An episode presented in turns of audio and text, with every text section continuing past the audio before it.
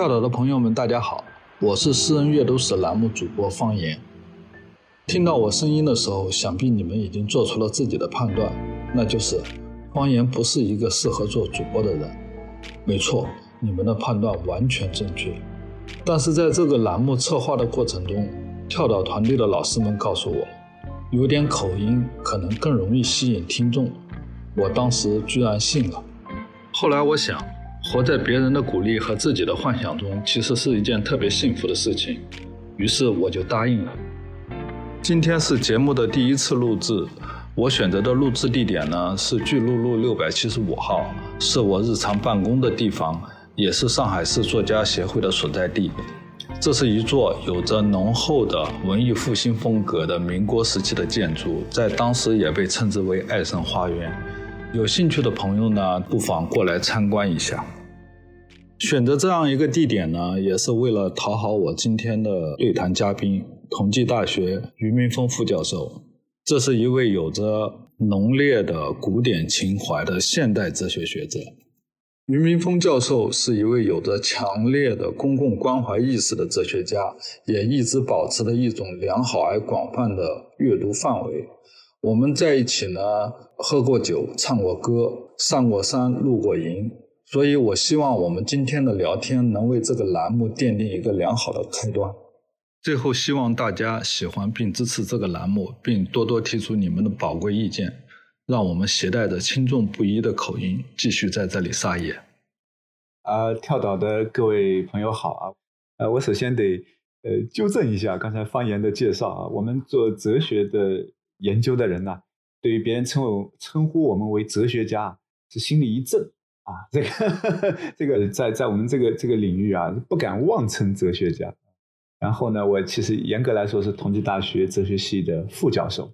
对，所以是是什么样的书或者什么样的一个机缘，使你进入到文学阅读这样一个层面？当初是什么样的东西促使你形成了一个良好的持续的文学阅读习惯？啊，我小的时候，呃，出生在农村。那么在农村的这个呃父母亲给我的教育里面，呃，有一个概念叫课外书，啊，没有文学这个概念。一直到高中的时候，那个时候如果你去读武侠小说，那被认为是不务正业，老师是会没收的。还有就是高中是踢足球，我高中是喜欢踢足球，我们的足球也曾经被老师没收过。然后我印象特别深的是高中的时候，老师在上面讲课，我自己在下面拿一本。金庸的小说，呃，在读，那就是偷偷的读。对，那那这样一来，已经进入到对个人成长起到影响的这样一个私人阅读部分了。那么你现在回想起来，当初对你产生震撼或者激励的是什么书呢？呃，那个时候县城的唯一的一所重点中学的门口，有人在那里摆摊卖盗版书。呃，今天可能都没有盗版的必要了，但但在那个年代，盗版书其实是呃，如果做一个社会学、文学、社会学的研究的话，会是一件我觉得非常有趣的事情。回到刚才那个话题，就是我在高中叫开化中学啊，我们当地的这个重点中学呢，这个开化中学的门口啊，就有这么一个书摊，然后那书摊上其实什么书都有，包括社科类的书，历史啊、小说啊，那比较多的当时这个琼瑶的、金庸的，呃。那我呢？当时就说来可能有点奇怪，就是我那时候其实也并没有太多学术的阅读啊。但是我当时买了三本梁启超的他的讲演稿，以及一些短篇的学术著作，这个是我印象特别深的一个阅读经验。当我读到梁启超的时候，我感到那种鲜活的文字的力量，对我来说，这确实是有一个文学的震撼在里头。就是有一个人能写那个思想性的东西，能写到如此的充满激情。文字是鲜活的，然后说回文学的话，除了这个盗版书的阅读经验啊，其实高中的那个阶段可能读的影响比较大的一个啊是这个《活着》，余华的《活着》。那么这个是高中接近毕业了啊，那个时候读的一本书。对，在讲《活着》之前，我再提一句，就当时的盗版书我买了一堆啊，很便宜，它是十块钱，它它是捆绑销售的，然后我大概花了十块钱挑了。六七本怎么样？还是很便宜啊。嗯，活着可能是第一部比较，几乎是两三天吧，一口气读完的。呃，然后确实当时留下很深的印象啊，包括我前面讲的那种私人经验的东西好像被唤起来。它对你的具体的冲击是什么？我当时可能我的好奇很大程度上，一个高中生啊，当时有一些世界观上的好奇，啊，就是我们通常想要了解现代史，那么你去读呃各种史料或者对吧？你读历史教科书，那么这个了解都是非常抽象的，而这个文学看起来是一个虚构啊，但是他把那个生命经验以一种更具具体直接的方式，对我来说甚至带一点偷窥性的方式啊，去去去感受它。我觉得这一点呢，文学给我留下的空间也比现代的电影的艺术要更大，这个是一方面。那另一方面呢，是关于死亡，啊，因为《活着》这本书很有意思，它里面其实写的是各种人的死去。那我个人小的时候也比较早的经历了亲人的离世，读《活着》对我来说就有特别切身的感受。我印象特别深的是，当他写到那个他的儿子叫有庆是吧？有庆的死啊，啊，当时读的时候对于那段历史的了解还是非常有限。但是呢，呃，我从一个个体的感受的角度啊，我就印象特别深。那读到那段还是应该是流下了泪水，应该是流下了眼泪。这个主人公叫福贵，是吧？经历过亲人的一道一道的离世之后，他甚至已经有点麻木了。这个是让我那个时候觉得，嗯，可能是余华小说里面有一些鲁迅的影子的地方吧。就是他把一个中国的农民的面对世界的方式，把它写出来了。那可能跟鲁迅不一样的是，我没觉得他在批判，呃，他比较白描式的写出来。呃，鲁迅当然是强烈的批判。你刚才讲到那个，你对余华的那个语调的那么平静的叙述的一种疑惑，嗯，然后谈到了他跟鲁迅在描述类似场景上的区别，嗯，其实我觉得你这点抓的特别准，嗯，但是这也是我为什么讨厌余华活着的原因。我跟你讲为什么，就是。他其实就说了一件事情：不断出现的历史灾难，或者是说历史挫折也好，不断的叠加在一个家族不同年龄代际的人的身上。对他其实用了一个并不复杂的这样一个故事，讲述了一个特别抽象或者说特别成为常识的一个事情，就是历史对人的塑造。然后你看里面所有的人其实是没有自主性的。对对对，包括你说富贵最后是麻木了，余华他也在强调富贵身上所寄托的关于中国人在苦难中隐忍的品质。对他讲了这一点，在我看来，苦难这个事情从来不是对人一个滋养的资源。嗯，你从抽象的层面上来讲，我们一个人如果想获得发展的话，苦难就是障碍。如果没有这些苦难，可能一个人会发展的更好。就比如说，我举个简单的例子，你刚才说你小时候在农村长大，其实我跟你一样都有县城的生活经历。我十七岁之前一直生活在一个小县城里。我们考大学到了城市以后，我们在反观那个时候的时候，你会发现，你对资源的占有，你的信息的渠道，你跟城市相比，是一定是有落差的。你要你要回过头来想想，如果当时你遇到的这些障碍是不存在的话。可能你你个人的一些发展的诉求可能会进行的更顺利，嗯，所以你你你再回过头来看活着的时候，其实余华玩了一个叙述的轨迹，这个轨迹呢可能是成功学的变体，就是把苦难这个东西当成人的发展的一种动力，它其实迷惑了很多人，就包括它也造成了当代文学这样一个发展中一个很不好的倾向，结果大家呢。就是都喜欢写苦难，嗯，把苦难变成了好像对人的一种颂扬，嗯嗯，呃，我我简单谈一下我的看法啊，回应你的看法。就首先，我觉得，呃，《活着》里面这个主人公他有一个比较大的特点，就是苦难好像没有滋养他。我觉得很多中国人，特别中国的农民，他面对自己的生活，他真的是这样的态度。可能不能够具体到一个个体上说，它一定是这样，但是呢，它有某种普遍性啊，这个我们可以打个引号，称之为国民性的东西啊。那这个东西当然是长久的文化的影响，包括农业这种生产方式啊，方方面面给人格的一个塑造。这种塑造，我想它里面很大的特点就是命运的不可把握，然后在这样的一个不可把握的命运面前的那样的一种顺遂的姿态。这种顺遂的姿态是他活下去的，可以说是是是一个基本的方式。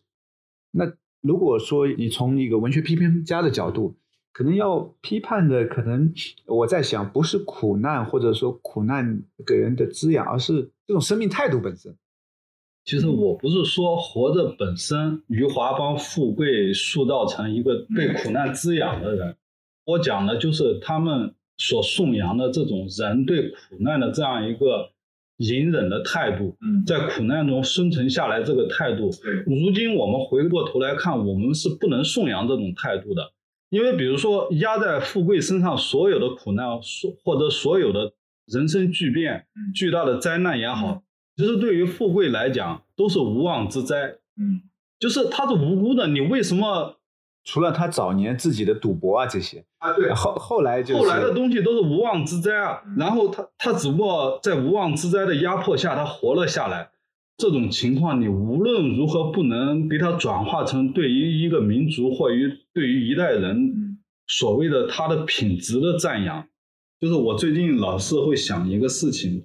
就是随着我们阅读量的增加，随着我们对呃历史和社会了解知识层面的这样一个积累，你再去重返去读一些作品的时候，你就会很快分辨出哪些作品好，哪些作品不好。就比如说你现在重新去读读托尔斯泰的时候，嗯，你会发现托尔斯泰真的好，真的好，就是。他的写作不仅真实的提供了一些社会的信息，就这这些社会信息，而且不能被你现在所具有的关于社会历史的知识量所穷尽。是，他还有溢出了很多情感，还有思想上的力量。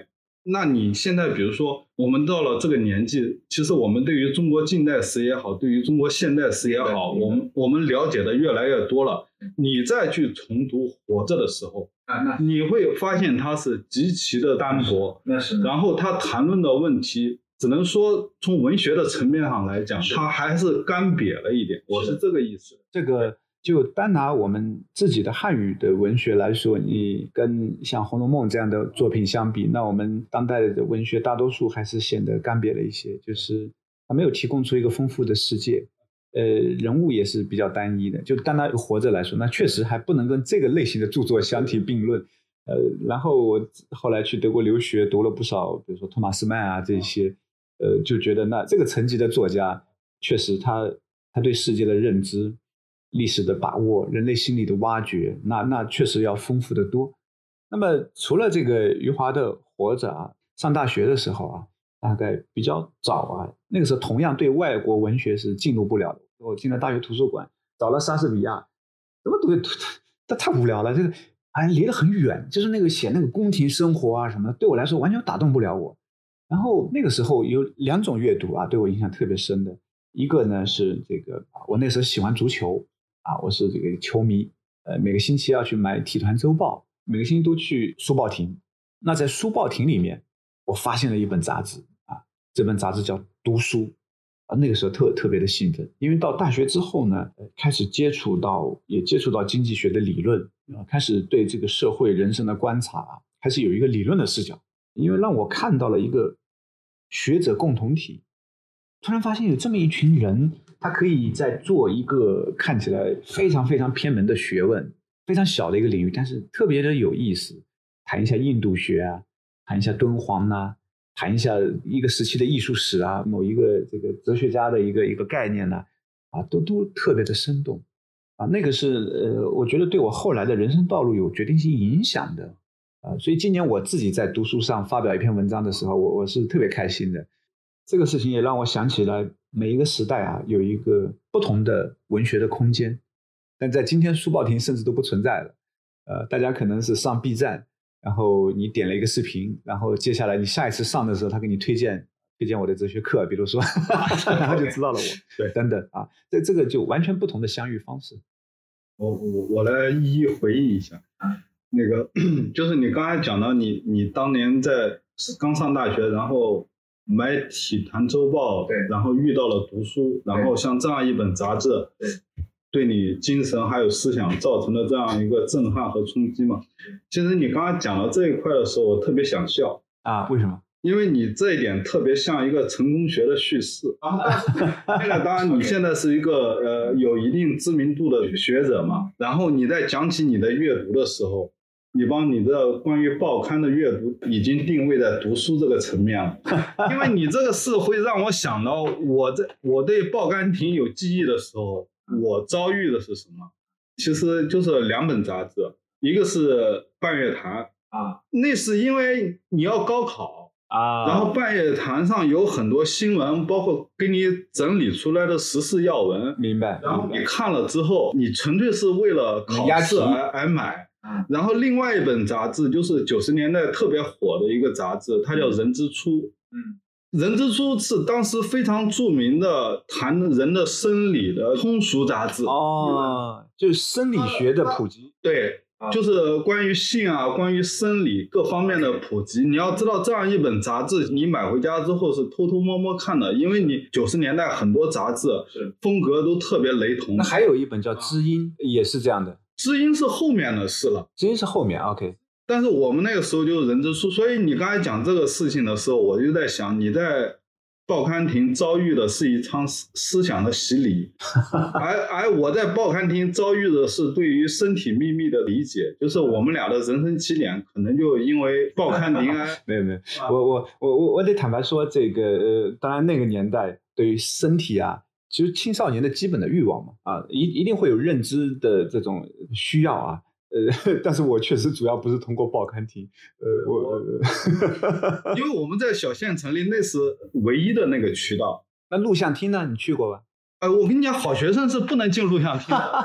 录像厅还真没去过。我到录像厅已经是我在上大学以后被朋友偷偷带进去的。哎，我也是，我我就是，但是你在高中阶段是不可能去录像厅的，因为县城很小，熟人社会他对每个孩子他是有定位的嘛。对对。就是他如果看到我进了录像厅，那就完蛋了。马上会传到爸妈或者亲戚那里。你这说的，我们的听众们开始对录像厅充满遐想。然后很快就会，然后很快就会被被抓出来。我知道那时候录像厅在放什么，但是我从来没有进去过。我那我比你纯洁啊，我是真不知道。就我当时真不知道录像厅是干什么的。然后我被我的一个高中同学带进去，啊，带进去之后，我才知道他是他是他是干什么的。高中的时候，那那个时候包括已经开始出现发廊。根本不知道，别人就是同学开这个玩笑的时候，那时候的发廊还很正规，好吧，你比我早几年。就那时候的发廊，讲真还很正规。其实我们觉得话题还是回报刊亭吧。报刊亭，对对对对，这段掐掉，这段掐掉。不，他们肯定会掐掉的，你放心。这个报报报报报刊亭这个事情，呃，我我我我想我想回应一下关于成功学的叙事的这个这个批评家的给我的定位啊，呃，还还真不是这样，呃。因为那个时候其实是迷茫，说实话，啊，对于社会人生的重重的迷茫。因为你想，呃，农村长大，小县城里面读高中，然后去上大学，就开始接触社会了。说实话，我现在想啊，读了读了很多这些东西，其实主要还是出于困惑。呃，那个时候也没有坚定说要做一个学者的愿望，呃，可以说是误打误撞。我当时高考呢没发挥好啊，没考好。其中一个比较主要的原因呢，是我们那个时候不是早恋，我没有早恋。我那个时候真没有早恋。那个时候，我们浙江省的第一次的高考改革，就是原先是历史归历史，政治归政治，地理归地理。那个时候呢，开始搞综合，玩花哨了，讲素质教育嘛，强调学生要能够灵活运用知识。但是这一点，我后来回想啊，这个是造成我高考失败的一个很重要的原因，就是连我的老师们都不知道高考题是什么样的。就我们小县城里面的老师，老师自己都不知道综合该怎么综合。所以最后其实那这个这个高考成绩比平时低了一百多分，就是是就没考好。之后呢就填志愿，呃，但其实我的分数仍然够得上浙大。然后呢没有早恋啊，但是当时有个比较好的女同学给我建议说，你去考东北财经大学。我喜欢足球，我们都喜欢一个球星叫李明，跑去帮我要签名。出于这样的动机，我填了东北财经大学，我跑到大连，然后我真的给他给李明拍了一张合照，我跟他合了一个影。是因为这样去的，去的东北财经大学，然后专业方向也都是瞎填的，就根本没概念。应该这么说，从盗版书摊到书报亭，这个确实是我事后的一个回顾来看啊，我觉得好像潜在的一个小孩子那个时候有一种理论的渴望，有一种对这个世界的认知的渴望。那么在通过一个非常有限的渠道，好像有一个满足的方式就会被抓住，我是这么感觉。你有没有发现，你刚才讲的这些，处处充满了传奇性？这种传奇性本身就是成功叙事些很重要的特点。比如说，你一个本来可以上浙大的人，为了给自己心爱的女孩子讨一个球星的签名照，选择了东北财经大学。就是这典型的是一个，就是没有。但我我得强调说，东北财经大学是我很热爱的母校。呃，我不是说它是个很差的学校啊，当然现在排名什么可能没法跟浙大相提并论，但是你这些事确实充满了传奇性。我跟你讲，你你这些传奇性只会强化你在 B 站上的网红学者的这样一个形象，然后会给你带来更多的流量，是吧？我们把这个话题现在回到报刊亭，就是就是现在我刚才想回应你的第二点，就是其实我们现在在城市里面已经看不到报刊亭了。我现在其实理解不了为什么，就是说我们每次的城市改造、每次的城市规划的这样一个设计，总是要帮报刊亭当做一种需要清除的这样一个脏物或者障碍物来。其实报刊亭它意味着什么？它意味着文化和知识传播的随意性和偶然性。就人路过一个街角或者走过一段他不常走的路，然后他遇到一个报刊亭。这里面就出现了文化还有知识一些经验传播的随机性。你如果再往现实里讲，它解决的可能还有就业问题，还有你的日常的需求，比如说饮食啊，这些这些功能其实都在这里面的。如果我们把城市给想象成井沿的，或者各种次序井然的这样一个呃图景的话，报刊亭的存在啊，反而是给这个城市留一些气口。嗯。就留一些轻松，留一些偶然，它反而起到的是一个调节的作用。对，对我我首先说一下，就是在德国，我在德国生活过很多年，在德国确实报刊亭还一直存在，啊，这是其一。其二呢，德国还有一种方式是什么呢？就是报纸放在一个箱子里面，然后你自己投币。这个当然也有人免费的拿啊，这相当于盗窃是吧？但是也没人管你啊，反正就放在那里。啊，就无人的。然后我在一五年回国的时候，我发现我当时住在环形公园那附近，也还有报刊亭，但是这几年确实就没有了，就没有了。呃，从这个角度确实值得我们的城市规划去思考。但是另一方面，我也觉得可能确实时代在变，我们需要重要的可能是需要一个这种能够让我们和书和一些比较严肃的阅读。和一些比较有有有意义的阅读啊，相遇的这样一些你说的气口也好，空间也好，需要存在，但它未必可能可能未必是传统的报刊亭的形式啊。这个我我我可能持有这样的看法。然后第三点，我想说的是，其实和这个你刚才讲的这个偶然性有关。偶然性呢，在我的生命中起的作用远远比初看上去的大得多。我我我我自己一直到现在有这种生命的态度啊。呃，用尼采的话。类似啊，尼采说过类似的话，就欢迎一切的偶然性。那么在今天啊，可能我们遇到的一个问题就是，生活给我们留下了多少这样的空间，是吧？对，其实就比如说，我们举个简单的例子，我路过一个路口，正好饿了，我去买一个茶叶蛋，然后我顺便看看新出的报刊，然后了解一些资讯。其实很多东西就在这种偶然性里面发生了，你你不可预知的。比如说，我们现在买书买书，我是不逛书店的。对，书店现在不是一个，你很难说它是一个供人阅读或者挑选阅读的地方，因为很显然，这种网上书店各种，你在那一瞬间相同的时间里面，你看到的信息远比你在书店里踱步看到的知识的信息要多得多。嗯，但是那种偶然性没了，你是有目的的去检索。对对。你到书店不是为了看书，你是在欣赏它这样一个所谓的空间，对吧？所以你从这个意义上来讲，就是阅读还有知识传播的偶然性，报刊亭起了很大的作用。啊，是是是是，至少在我个人的这个成长过程中啊，这种偶然性啊，确实还是很重要的。啊，现在更多可能就是通过呃，像我自己在 B 站上讲课，我有这个经验，就是我觉得。就是通过网络的形式去相遇，没有这个恐怕没有办法。我我我觉得这是一个时代的某种意义上的必然，有一种必然性的力量在把我们往这个方向推推着走。但我们应该反思它。对，然后在大学里面的这个阅读啊，可以谈到的两部作品啊，呃，这这两部作品呢，呃，其实有一部是在刚刚读研究生那个阶段，让我读了这个昆德拉的这个《生命不可承受之轻》啊。那么在大学里面还读过比较有印象的是这个杜拉斯的这个《情人》。我为什么说《情人》在我的阅读史上还蛮重要的？就是那是我第一个遇到我读不懂的小说，《情人》是我读的第一个，就是所谓的这现代文学的概念。对，现代主义文学。对，是你最后读下去，最后那个点在哪？我就。一直对这个作家、对这个作品是留有记忆的，一直到我今年还是去年重读的时候，我才能够可以说经过这么多年的呃，我们哲学也有基本的文本解析的训练啊。那么这个时候对我来说，这个作品就开始呈现出它的丰富性。我那个时候突然发现，哦，有一种文学，它是你需要知道文学史，需要知道作家的写作的方式啊，需要知道他怎么写，可能比他写什么。来说是是第一位重要的啊！当时说实话，虽然刚读研究生啊，但是多少已经有点沾染了知识分子气息。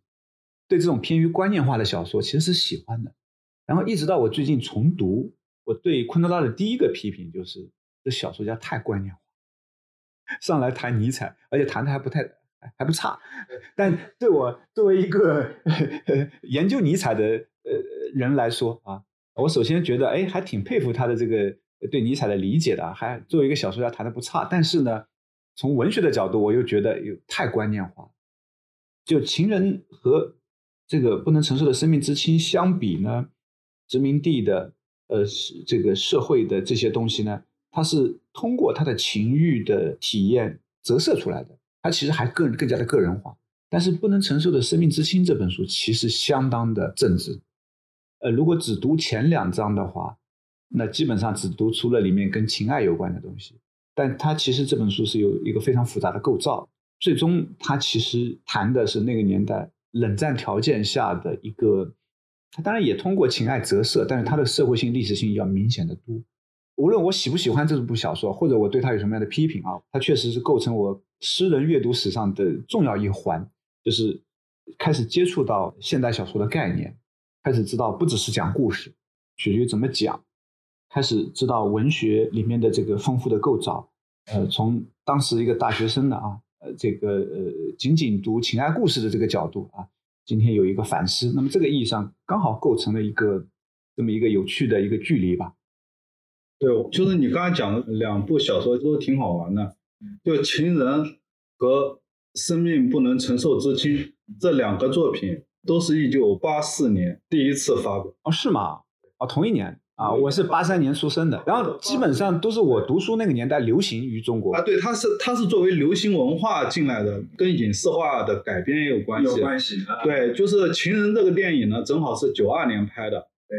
然后《生命不能承受之轻》，当然我们平时汉语的翻译是叫《布拉格之恋》嘛。对。它是一九八八年拍的，过了几年之后，他突然在九十年代兴起，然后大家。一起去看，然后讨论它。其实这里面跟我们中国自己本身发生的这样一个社会变化是是有关系的。是是，对。刚才其实你讲的有一点，我我特别就是赞同，就是不管是生命不能承受之轻也好，还是情人也好，我们是重读的时候才知道他在到底在想干什么，然后他到底是在做什么。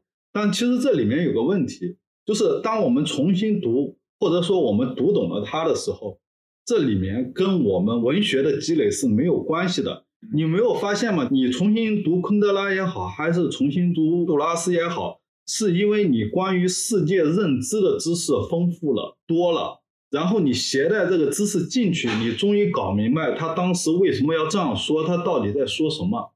嗯，其实这从某一个层面上又再次证明，就是文学阅读是不存在着专业壁垒的。在这里面还有好玩的，你刚刚提到这两部作品都是在拿情欲说事嘛，对吧？其实他讲的都不是情欲本身，是，就是你会发现昆德拉的很多视角，还有看待性的这样一些方式，放在今天的这样一个层面上来讲，特别是关于女性的描述，特别的是容易招起舆论的反对的。嗯，他不断的拿女性去。和政治和历史的这样一个问题进行置换，他始终是在拿女性做比喻，嗯，他他很少拿男性去谈论这个事情，你在重新读的时候，你就会看到这一点，而且有些那些比喻或者关系之间的这样一个连接，包括其实是很成问题的。对，包括他那个里面的心理描写啊，其实是我特别不喜欢的。对，就是里面心理化的东西，我觉得呃，至少从我自己阅读这部小说，我觉得是显得有点笨拙的部分，就是有点刻意。对你，你就比如说，我前两天还在想这个事情，你看，呃，情人里面。有一顶帽子，对，就是那个小姑娘戴的，所谓的是玫瑰色还是橙色，然后有一个黑色的飘带。是的，生命不能承受之轻里面那个萨比娜也有一顶黑色的呃礼帽。你看两者，女性作家和男性作家处理这两顶帽子，他们的视角真的不一样。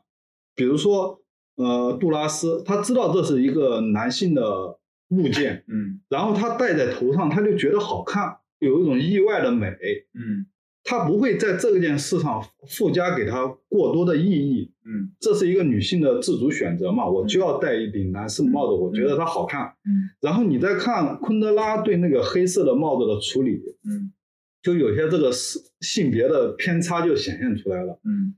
一处是昆德拉啊，这个帽子是他父亲的还是什么的？就萨比是萨比娜的什么祖父的祖父，应该是这样。对对对对，但是呢，他替萨比娜说了一句话，就是他是描写萨比娜的心理活动嘛。他戴上这顶黑色的帽子，代表着一种男性的压迫。这个就是我前面说的，我在重读这本书的时候，我觉得我自己对昆德拉感到特别不喜欢的一点，我觉得他非常观念化。对，然后呢，他如果从那个托马斯的角度去看这顶帽子的时候，他又变成挑起所谓情欲的一种一种工具，或者一种帮女性物化的这样一个。是的，但是我后来意识到这一个问题是什么呢？是昆德拉假装他走进了一个女性的世界，但是这样一个世界对于女性本身而言是否成立，心理是否是这样发展，其实我是存疑的。比如说两个人一开始相遇的时候，不管是在故事里也好，还是我们最后看到的电影也好，嗯，都强调了一个细节，就是特蕾莎手里面拿着一本书，安娜安娜，但是托马斯手上也有一本书，就是在小酒馆里，对，然后托马斯看书的那个状态吸引了特蕾莎，这是第二章的时候，特蕾莎自己就是从特蕾莎的那个视角投射出去的叙事嘛。但是你你有没有发现，不管是影像也好，还是小说也好，从头至尾都没有谈当时他们第一次见面的时候，托马斯到底看的是什么书？嗯，好像是的。就从这样一个细节的这样一个遗漏，我就对昆德拉对他产生质疑，就是你到底掩盖了什么不跟我们讲？这个东西它作为一种功能性的要素，在故事里面不断的出现的。是是是。然后，但是你在看什么书，你始终没讲。是。就是所有的东西你在掌控全局，但是你你又遮蔽了你内心的一个部分。我重读的时候，我真的会想这个问题，就是托马斯到底在看什么？嗯，对我我我觉得这个回到我刚才讲的这一点，我觉得就总的我对昆德拉的一个看法，就他是一个太过观念性的作家，他更像是一个思想家。太观念化之后，他对于生活细节的呈现是非常贫乏的。